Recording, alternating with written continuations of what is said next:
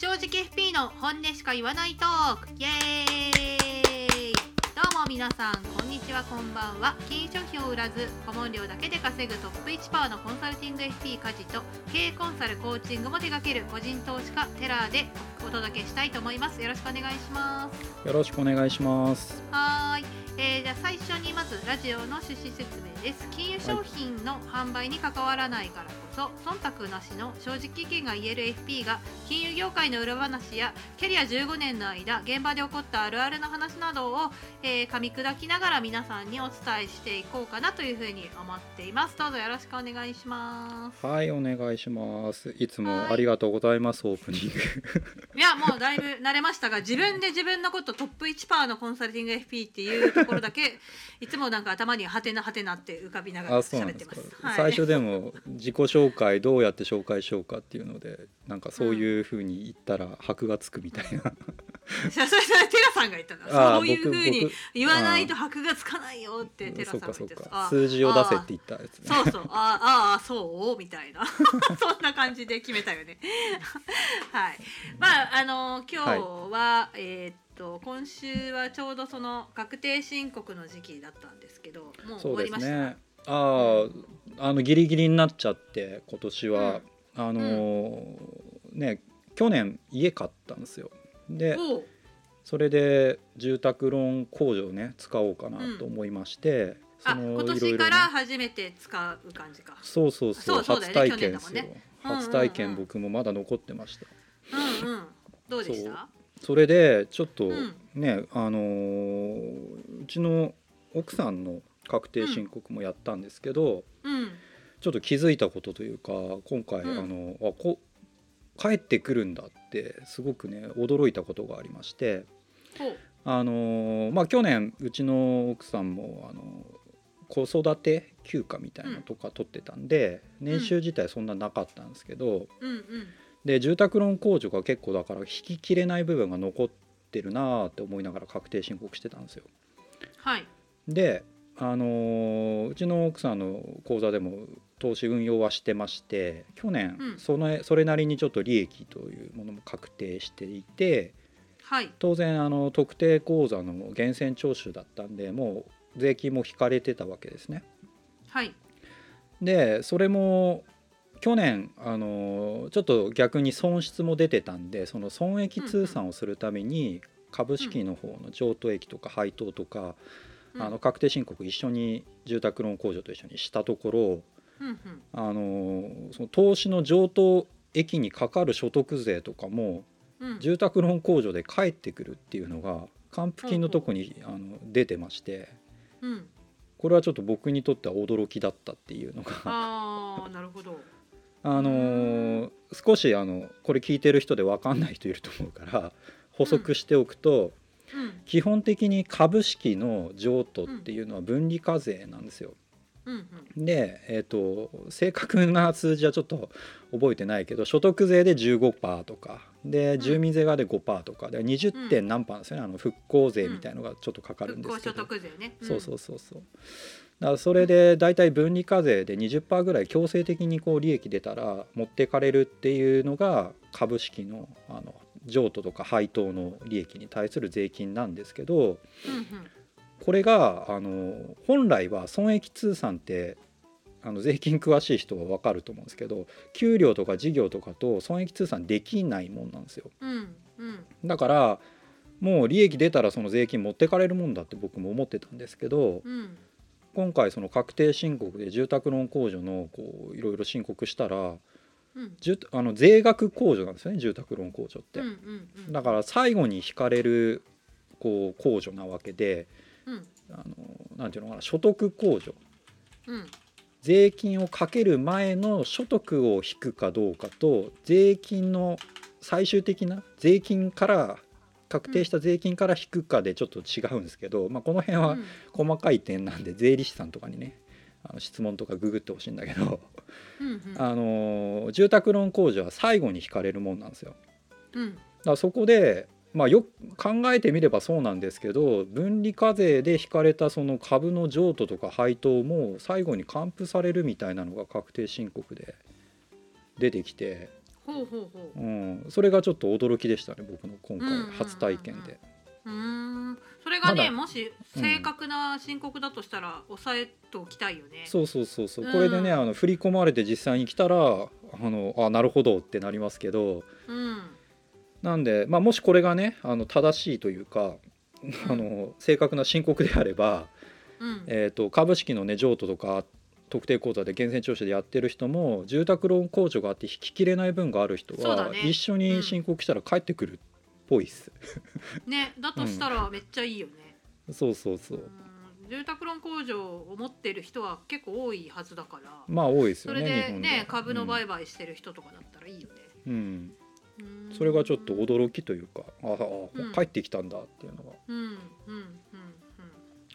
はい。そんなことがありましたね。うん。ほうありがとうございます。だからね一応まあ税務の話なんで税理士さんとかに確認しな、うん。確認しながらちょっと、えー、なんだ可能性のある人は探ってそうみてもらえたら。ですね。これ僕のは今の個人的な体験の話なんで、うんうんううんん思います。はい、私はねあれえっ、と今年えっ、と確定申告で事業所得とはい。給与所得とかがまあいろいろあるんで自分で申告してるんですけど、うん。なんか事業所得の仕分けがもうめもうめんどくさくてめんどくさくてあのあれですよ、スキルのここここならってあるじゃないですか。はいはいはい。クなんかクラウドワークス的な、うんまあ、ちょっとライトな、うん。最近できた、外外注比較的新しい。そうそうそうそう。あれで、なんかねえっ、と1ヶ月5,000円で50仕分けまでしてくれるっていう要は税理士は持ってないけど税理士資格持ってないけど仕分けができるとだから確定申告はしてねと。でも仕分けとかそのフリーとか、まあ、弥生とかのね入力は全部やってあげるみたいな人がいて、五十？この人に五十個でしょ？それ50それそれぐらいすぐ終わると思うよ。だって自動的に仕分けされるもんあれ。いやあのねちょっと私のあのあれなんだよ、うん前受け金ちょっと専門的な話になっちゃうんだけどあの、うん。顧問料を前受け金にして年払いでもらうけどえっ、と、あれ暗分してるんですよ12ヶ月で。だから毎回毎回毎月毎月前受け金から振り返るとかもちょっとちょっとまあいろいろあるわけですよ。それがもう、入入力という作業が私はもうに嫌いなんですよ。だから、まあ、ご月5000円だったらいいやと思ってお願いしてみたらすごく良かったんでああそうなん来年ももうもう全部な丸投げしてしまおうと思って。それでも正しいかわかんないでしょ。あ相手税税理士じゃないんでしょ。税理士じゃないけどかなり詳しい。それはやり取りの中で私もほら素人じゃなあいからさ。そうなんだ。いやいやなんかさ、うん。最終的にそれ確定申告した時の責任問題になったあ時に？そう。責任は私だからもちろん私。なるほどだからだから安いしで言うてその私の規模のねうん。事業所得の仕分けぐらいだったら私もやっぱ分かるわけだしリスクもどれぐらいあるかも当然分かってるからうん。そこは大丈夫。だから最終チェックはじゃあするのはもちろん。カリさんがだって申告私してるから、そう。し資産表見てあ大体、うん、こんな感じだったら違和感ないなっていうのを見て、でやってる感じです。なるほどね。そうそうまあねね。苦手なとこはね外注していくのがいいっすよね。そうだよ。で月5000円だよ。めっちゃ私からしたらもう喜んでって感じだよね。ね。確かにうん。確かに、そうそう。僕も外注できるとそんな感じで。外注してますけどうん、うん結構ね自分でやっちゃいたいなっていうタイプでもあるんで。そうそう。だからそそれはほら好き好きじゃない、うん。私は得意なことしかやりたくないからもう嫌いなことはほぼ振ってるね。なるほどね。うん。僕メールが苦手なんでメール結構放置しちゃう。ううん、知ってる知ってる。そういうのだから外注スーパー秘書さんとかに頼んじゃえばいいじゃん。そうね。最初のねあの入り口とかね、でも僕のお客さんメール全然返さなくても怒んない人ばっかりだから。あそうね。そういうふうにお客さんを教育するかもう外注するかいや多分ね教育っていうかね諦められてるんだと思 あそれもそれもまあ教育の一つじゃうない？そうそうそう。あ、うん。この人言ってもしょうがねえなみたいなそうそういうなんかキャラの設定って大事だよ。私もそれで許されてるとこすごいある。まああまあ梶さんだからまあいっかみたいな。あると思うよ。そうですよね。それに甘えちゃいけないんだけどね。まあまはい。あそう。だからうんね。僕もねあのちょっと申し訳ないって会った時言うんだけどもうまあしょうがない。あの帰ってくるって思って帰ってくるって思ってないんでみたいに 言われたりしますそそれでもねあの毎年毎年更新してくれる人だったりするんで。あそうだね。本当ありがたいよね。そうそうそう。うん。はい。ちょっと頑張っていこうと思いす。ます。そうですね。はいじゃあ今日のテーマなんですけど、うん。なんかまあ私たち FP なんで FP の人ってはい。なんかまあ FP って何って言ったら、まあ、ライフプラン考えて一緒に考えてくれる人みたいにはい。言われることは多いんですけど、ライフプラン、ね、逆になんかそう FP の方からライフプランを考えましょうっていう提案をされる？その相談をしたはい時に、はいはいはいあなたのあなたのライフプランって何ですか？みたいに聞かれるってことが多いと思うんですけど、うんうんうん。じゃあそのライフプランって何、みたいな。そのライフプランの定義って何、みたいな。多分ね人によってね違うじゃない？っていうね仮説があってね私たちの中にね。そうですね、うん。僕は全然ライフプランって多分お客さんに聞かない 聞かないっていうか、うん。うん、あのライフプランの定義によるねそうそう。言葉を使ってないんだと思うよ。使ってないわ全然、うんうん、ライフプランって何なんですかね？そう言うと思ってうん。ちょっとググググったんだけど、ライフライフプランとはなんか人生設計だって人生設計。そう。まあ す結婚や出産。な。そう。結婚や出産住宅購入などで変わっていく将来の生き方をお金の面も含めて具体的に計画したもの、人生設計や将来設計といった呼び方をされることもあるはいはというふうに解説されております。いなるほど。全然ピンとこないです、まあ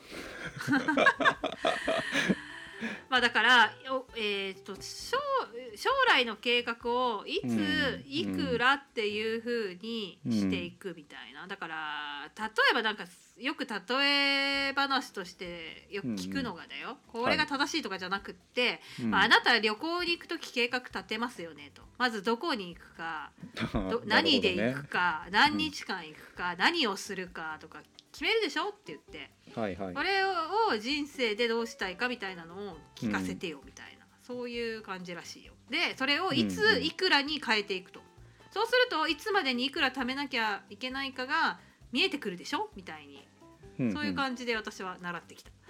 習ったんだ。習った。それどこで習ったんですか？えだそれはテストとか CFP とか AFP とか受けるときに一応ラ僕も資格持ってるけどライフプランニングみたいな。全然覚えてないな。あもうあなたはちょっと特殊だよそういう ライフプランっていう科目があるああるじゃないですか一応 CFP なんかすごい計算問題やった記憶あるけどなんかそんなでももうててそれは定量定量面っていうか定性面の勉強もあってライフプランとはみたいなので記述とかもあったと思うよ。うーん。が実技。ライフプランとはって言ったら書けなきゃいけなかったんだと思うよこういうふうに。なるほど。多分ね。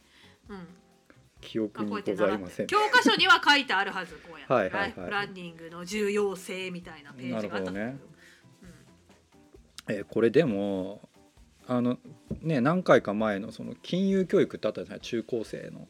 そこでも教える話に入ってます、ライフプランそうだと思うよ。うん、絶対入ってると思う。うん、入ってたとは思う。家庭科の方で入ってると思う。うーんこれさあの質問したいんですけどその、はいはい将来設計人生設計って10代の時に考えてそのままになりますかね、ならないよ。なるわけないじゃない。私なんかあれだよ光源氏になりたいって言ってたからね将来。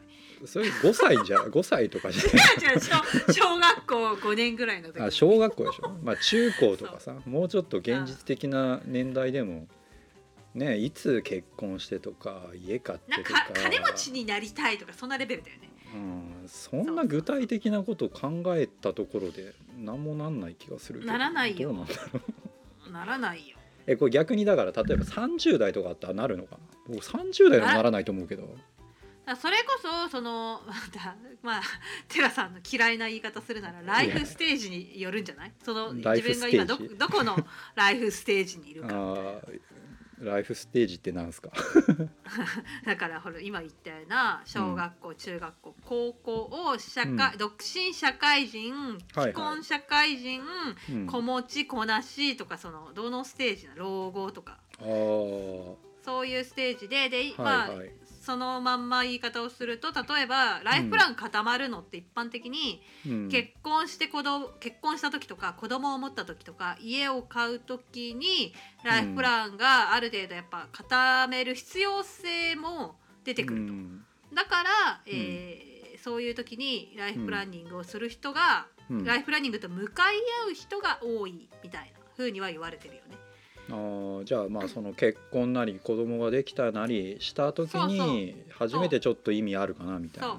で多分だけどそれはなぜかというと、私の理解ではだよ、うん。えーっと多分自分一人で生きていく分にはおっしゃる通り、うんうんうん。ライフプランとかあんま必要ないわけよ、だって結構自分一人だからさ自分の好きなように生きればいいし、そうだよね。なんとかなっちゃう部分が多いと思う。のね。でもやっぱりそこに第三者たつまり他人、えーと妻子供、うん。両親義理の両親とかが関わってくる時にやっぱ自分一人よがりなライフプランだとダメになった時に誰かとそのライフプランの足並みを揃える必要がある時に初めて必要になってくんじゃないかなって気がする。うんだつまりあれ今の話だと共有するものだってことですよね。そうそうそうそうおっしゃる通りじゃあ共有する人いなきゃあんまり。ね。いらないでしょ。そう。それかよよっぽどすっごいでかい夢がある場合。うん、それはもはやライフプランっていうよりも野望だから。そうね野望ね。その野望を達成するためにやっぱある程度計画は必要だよね。実現したいならね。いやそうですよ。だからライフプランってね確かにその FP の業界ではね聞く単語ではありますけど、うん。その度によくわからない印象なんですよね。でさっき梶さん言った通り多分よくあるイベントの話ですよねまず。それを具体的にちょっとね自分に落とし込んで考えてみましょうよってことですよね結婚とかね三大支出みたいな話ですよね。お金かかるのいつですかみたいな。でおそらくだけどこれをやるこれライフプランが必要ですよって言ってるのはその、あうんセールスサイドつまり、えーっとビジネスとしての観点もあって、えーこれまあね多分ねこの、うん。この言葉が上上うん上上上上成されたのって、えーっと保険す保険会社。出してきたね今。そう。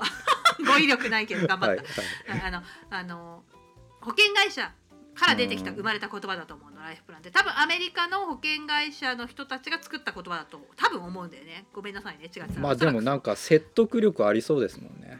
確かにでみたいな、うん。ライフを考えることでそのセールスサイドの視点から見ると何がわかるかって言ったら保険の必要保証額が算出できるはいはいはいはい。計算できますねみたいそう。なそう。だからあなたにはこういうライフプランなんだからあなたがいなくなったらうん。このライフプランを実行するために5,000万必要だからはい5,000万の死亡保障入ろうねみたいにやってるんだと思う。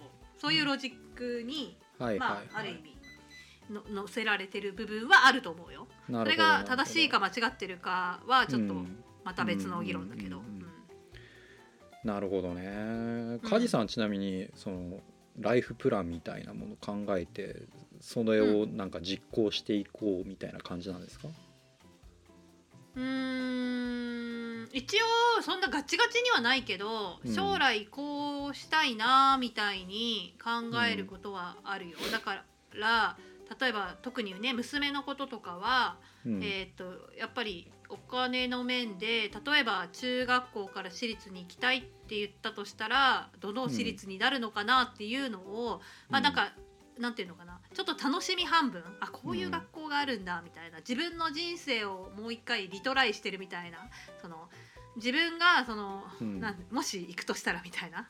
同じ女の子だし、うん。あこういう学校あるんだとかこういう学校あってへえ楽しそうだなこういう学びができるんだと思った時に、はいでいくらだっけみたいな「うんマジか」みたいな感じで ああじゃあそうするとやっぱもうちょい貯金必要だよねみたいな考えを巡らせることはある。ああでもそれ妄想ですよね、そう。楽しいよ。ライフプランってもうちょっとなんか具体的な話なんじゃないの？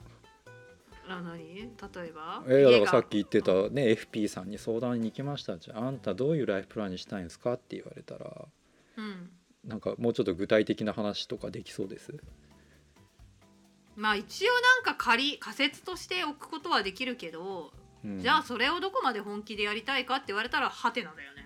まあそうだよそんな感じですよね、多分うん。多くの人そうだと思うんだよね、うんそうだと思う。ね行って相談してライフプランじゃあ考えましょうって言われてもなんかそううん。ぼんやりしたところでそういう妄想みたいなものをちょっと当てはめていくだけっていうパターンめちゃくちゃ多いと思うんですけど、うん。そう。だからなんかど特に独身の人にライフプランの必要性とかを、うん。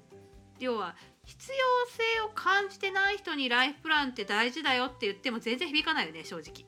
うん、僕も響かないもん、うん、響かない。で、うん何が響くかって言ったらお客さんからうん家を買いたいけどみたいな相談を来た時にじゃうんあ、うんあなたは家を買えばそれで人生満足なんですか？違うよねって。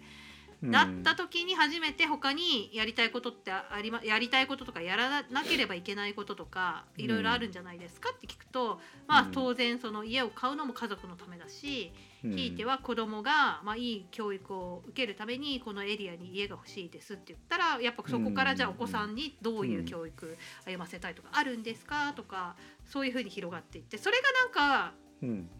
ライフプラうんンって呼ぶ、うん。結果的によよ呼ぶのかなみたいな。なるほどね。うん、そういう感じかな私が聞いていくとしたら。でなんかそういう話とかやり取りをしながら、うん。そのお客さんの哲学とかそのなんていうのかなこの人はこういうことを大事にしてるんだなとかって見えてくる,、くるじゃない聞いてると。うん。うん。すっごく仕事にプライオリティがある人だとかもう家族が第一なんだなとかさうん。何を大事にし考えているかとかうん。見えてくるわけよやり取りから、うん。うん。だからじゃあそういう考え方だったらこうしたらいいんじゃないみたいな。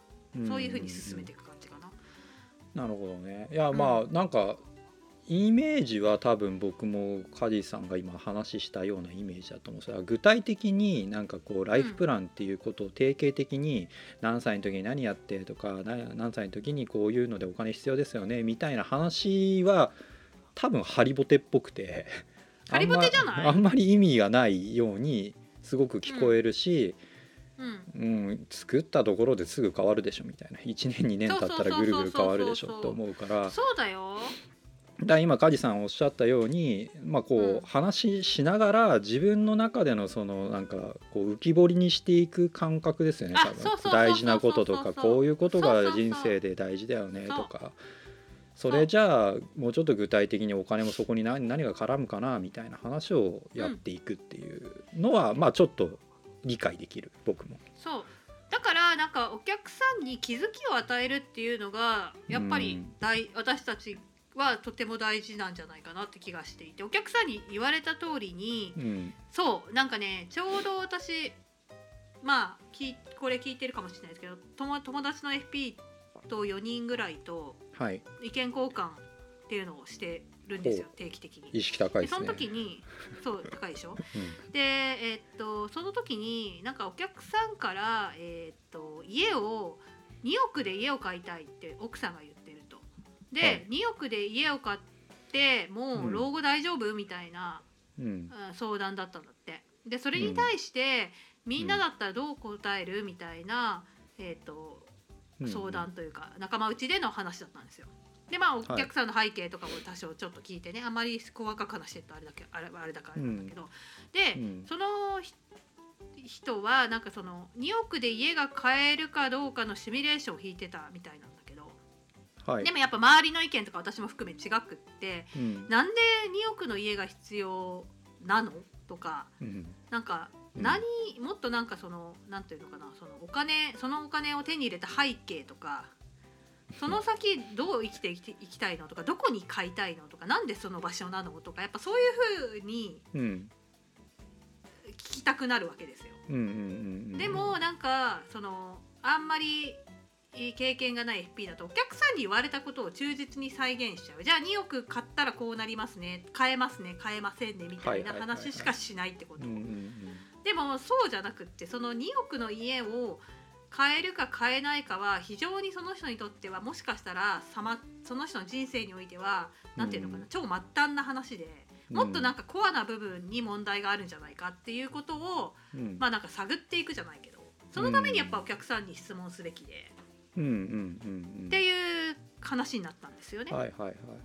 そまあ多分うでもなんかお、うん、多くの人はうんううんん。わかりますようん。うん。いや多くの人あの多分スタンスの違いもあると思ってて。そうね。で前回の火消しの話とかもあるじゃないですか、まあ、おそうそうそうそう客さんの要望通りにとりあえずやってみるっていうスタンスの人そう。もまあいるでしょうけど、それだそれ、うん、うん、僕と今梶さんが話してるようにライフプランってなんかよくわかんないねみたいなタイプのパターンは そもそもその家んなんで欲しいのとかやっぱ気になるわけですよね。なんで買いたいのみたいな。そお金的に別に問題あるなし置いといてそれなんで欲しいの？みたいな。そうそうそうそ ところは単純に疑問だしね。うんうんそう。うん。思うわけですよ。でその人の価値観に合致した買い物だったら別にやればっていう話でおしそうまいだし。そうそうそうそうそうそうそう。いう話ですよね。そう全然違う話かもしれないじゃん。うん。家を買うこととかじゃなくってみたいな、うん、うん、なんかそっちの匂いがしたよねその人はね。私が直接話したわけじゃないかわかんないけど、だから僕のお客さんでもいますよ。だから最初、家のね購入の話で来て、まあ、それこそ、まあね なんかまたちょっとあれですけど金融リテラシー高い界隈に影響されてきてたんですよその人。うんうんだから、都内の駅地下マンションを、その、ん。運用半分住居半分で5年後に売却する目的で買いたいんですけどみたいな相談できたんですよ。う。わー難しいことしようとしてるね。うん。そうあんた投資家なんですかみたいな話とかになっちゃうんだけどまあうんそういう人って多分いると思うんですね。うん。でその人とま話をしててじゃあそもそもその5年間でもいいけどそこに住みたいわけですかっていう話。家族何人？4人とかだったと思うんですけど 2L とかに住みたいみたいな話なんですよ。うん。いやそれ家族4人で 2L で都内のね60平米ちょっととかのとこでうん。なんか7,000万だか8,000万だかの。うん。それ本当に買いたいの？みたいな。うん。そういう生活したいんですか？っていうところをまあちょっと聞いていくと、ね。やっぱ違ってまあもろもろあったんですけど最終的にはなんか海の近くのあの中古をリフォームするみたいな話になって。全然違うじゃん、ね、全然違うんですよ。そう。そうまあそその人は気づかされたんだろうねうん、テラさんにね。まあね僕は別に誘導したわけでも全然ないんですけど。わかるわかる。そうそうそうそう。そうだそういうことって全然あるからその、うん。多分相談される側のスタンスによってだいぶだからその人の人生ライフプランが変わりますよね。今回のテーマで言えば。そうなんかお客さんが言うことを疑えって話ですよ。まあ疑お客さんがうっていうかね。いや疑うんだよ。私は、うん。あのなんだ、えー疑ってるよ。本当にそう思ってんの？あなたって。かだいぶ疑ってるよ。あまあでもねおっしゃる通りね、う受け売りとかね、他人の価値観を自分にとっても大事だと思ってる人めちゃくちゃ多いんでう。ん。それはちょっとわかる。そう。でその確認のために質問をしてる。本当にこの人本当に本心からこの言葉言ってんのかなっていうことを確認するための質問っていうのがやっぱあって。うんうん。それをいくつか投げるとあ本当にそう思ってんだなとかえやっぱこれちょっと気な臭いぞみたいな、うん。感じでこれはなんかもう経験則になっちゃうんだけどそういうのがあるよね、うん。で大抵当たるよねそれは、うん。まあそうね。今回のテーマのライフプランで言うと多分お客さん消費者側がにこうライフプラン考えましょうって多分投げてもなんあんまり意味のない話になっちゃうと思うんですよね。なんかその時に答えているだ誰かが言ってたとか常識的なプランをただハリボテ的に出してきてそれをただただ達成していくっていうのをサポートするのはあんまり意味がないと思うしうん。本質的にはこうライフプランってどんどんくるくる変わるもんだしうん。なんかちゃんと対話できてなんかね気づきというかねいい関係を作っていくのが一番 FP としてはいいんじゃねえのみたいなそうなのよ。感じはすごいあるけどね。スポット相談とかうん。あのまた必要になったら相談しに来ますとか、うん。私は受けない受けないというかあんまりや ややってないのはそこにあってうん。嫌なんだよね。だって変わるから。毎年1回ぐらい確認させてよって思うわけですよ。うん、だ人生何あるか分かんないですかね。そう戦争になるかもしれないじゃないですか。あうん。と自分も怪我してねうん。入院したりしたりね転職したくなるかもしれないし体壊すかもしれないし結婚できないかもしれないし、そうだよ。家買おうとしたってね。そうだよ。1時間お客さんと話したけどうん。50分ぐらいアメリカとアメリカの話アメリカの政治の話してて10分ぐらいでうん。そのポートフォリオの変更の話したみたいな。本当そんな感じだよね。うんうんだから本当ねあんまりこう実効性というかなんかよくわかんないですよねライフプランだけ。こうん。う単語だけ言われても。うん。あれなんじゃない？そのわかんないけど、うん。えーっとどうしてもその文字にするとライフプランって言葉になっちゃうんじゃない？その講義な意味で。かなかそれをピンポイントで書くと伝わりにくいっていうそのうん。ね何でもそうじゃん伝わりにくいからこそみんなに伝わりやすい言葉に置き換えられるけからでもその伝わりやすい言葉ってなんかふわっとしてなんかよくわかんないよねみたいになりがちみたいな。全部そうじゃん。まあね。まああれじゃないですか。さっき言ったその梶さんが最初の頃に言ったあの8割ぐらいはマーケティングの話なんじゃない？うんと思うよね。具体的にお客んさんにこういうの考えるの大事ですよって言ってそれっぽいし説得力あるし考えたら考えたでそれなりの金額が弾けるしそれに対する金融商品売れるしみたいな。そうなの。うんなんか流れが一番なんか大きい気がしますけどね。この言葉に付随するものとして。いやそうなのよ、うん。そうなんだよ、うん、あとなんかその可視化して共有するっていう目的はそのいい意味でも悪い意味でもあるよね。夫婦間でもあるし、うん。セールスマンとお客さんの間で目標を共有するっていうのも大事じゃん。提案するには。うんうんうんうんそうですね、ん。なんかちょっとここれでもあれですね、うん。他の FP の人にも聞いてみたいですね。なんかどういう相談相談の時にライフプランってどういう意味合いで使ってますみたいな、まあ どういうふうにね作,、作るって言うけどどうやって作ってるんですかっていうのはちょっと聞いてみたい気がしますけどね。まあでも私だ私たちの知り合いの FP は大体これぐらいは私たちと同じだと思うからなんか全然業界違う人に聞いてみたいよね。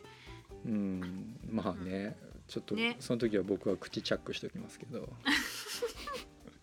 その方がいいよ。うん、そうしてください。多分はい。っていう感じかな。ああもうはいなんかこんな時間になってしまいましたが、はいじゃあそろそろ一回切りますか。そうですね今回はこんなところではーい。はーいじゃあ今日も聞いてくれてありがとうございました。ありがとうございます。はーい、えっと、このラジオは毎週木曜日に更新をしております。で、えっと、ですが、毎週木曜日に確認するの忘れちゃうって人のために、まあ、お気に入り登録とかね、しておいていただくと、更新の通知とかが届くようになるみたいなので、はいぜひ、はい、お気に入り登録していただけたらいいなっていうふうに思います。であと質問箱を今まで置いてたやつがちょっと使いにくいかなと思ったので Twitter 連携の問箱をもうちょっと用意してみたので Twitter アカウントって多分みんな持ってると思うので Twitter 経由で質問をしてもらえるようにちょっとテストなんですよ。やってみたのでぜひあの本当にどんなことでも別にねバカにしたりしないのであの、えーとどんな些細なそう真剣に答えるので質問をしてくれたらとても嬉しいなっていうふうに思いますので、ツイッターのってあれですね匿名で質問ができるっていうことですね。うん、できる。もちろんできる、そうそう。ツイッターアカウントも公開せずにできるはずなのでアカウントさえ持ってればあの連携できるはずなので、ぜひ利用してみていただけたらなというふうに思います。よろしくお願いします。はい、はい。じゃあ今日もありがとうございました。ははい、ありがとうございました。い。じゃあ今週も正直に生きていきましょう、はい。またねはい。バイバイ。さよなら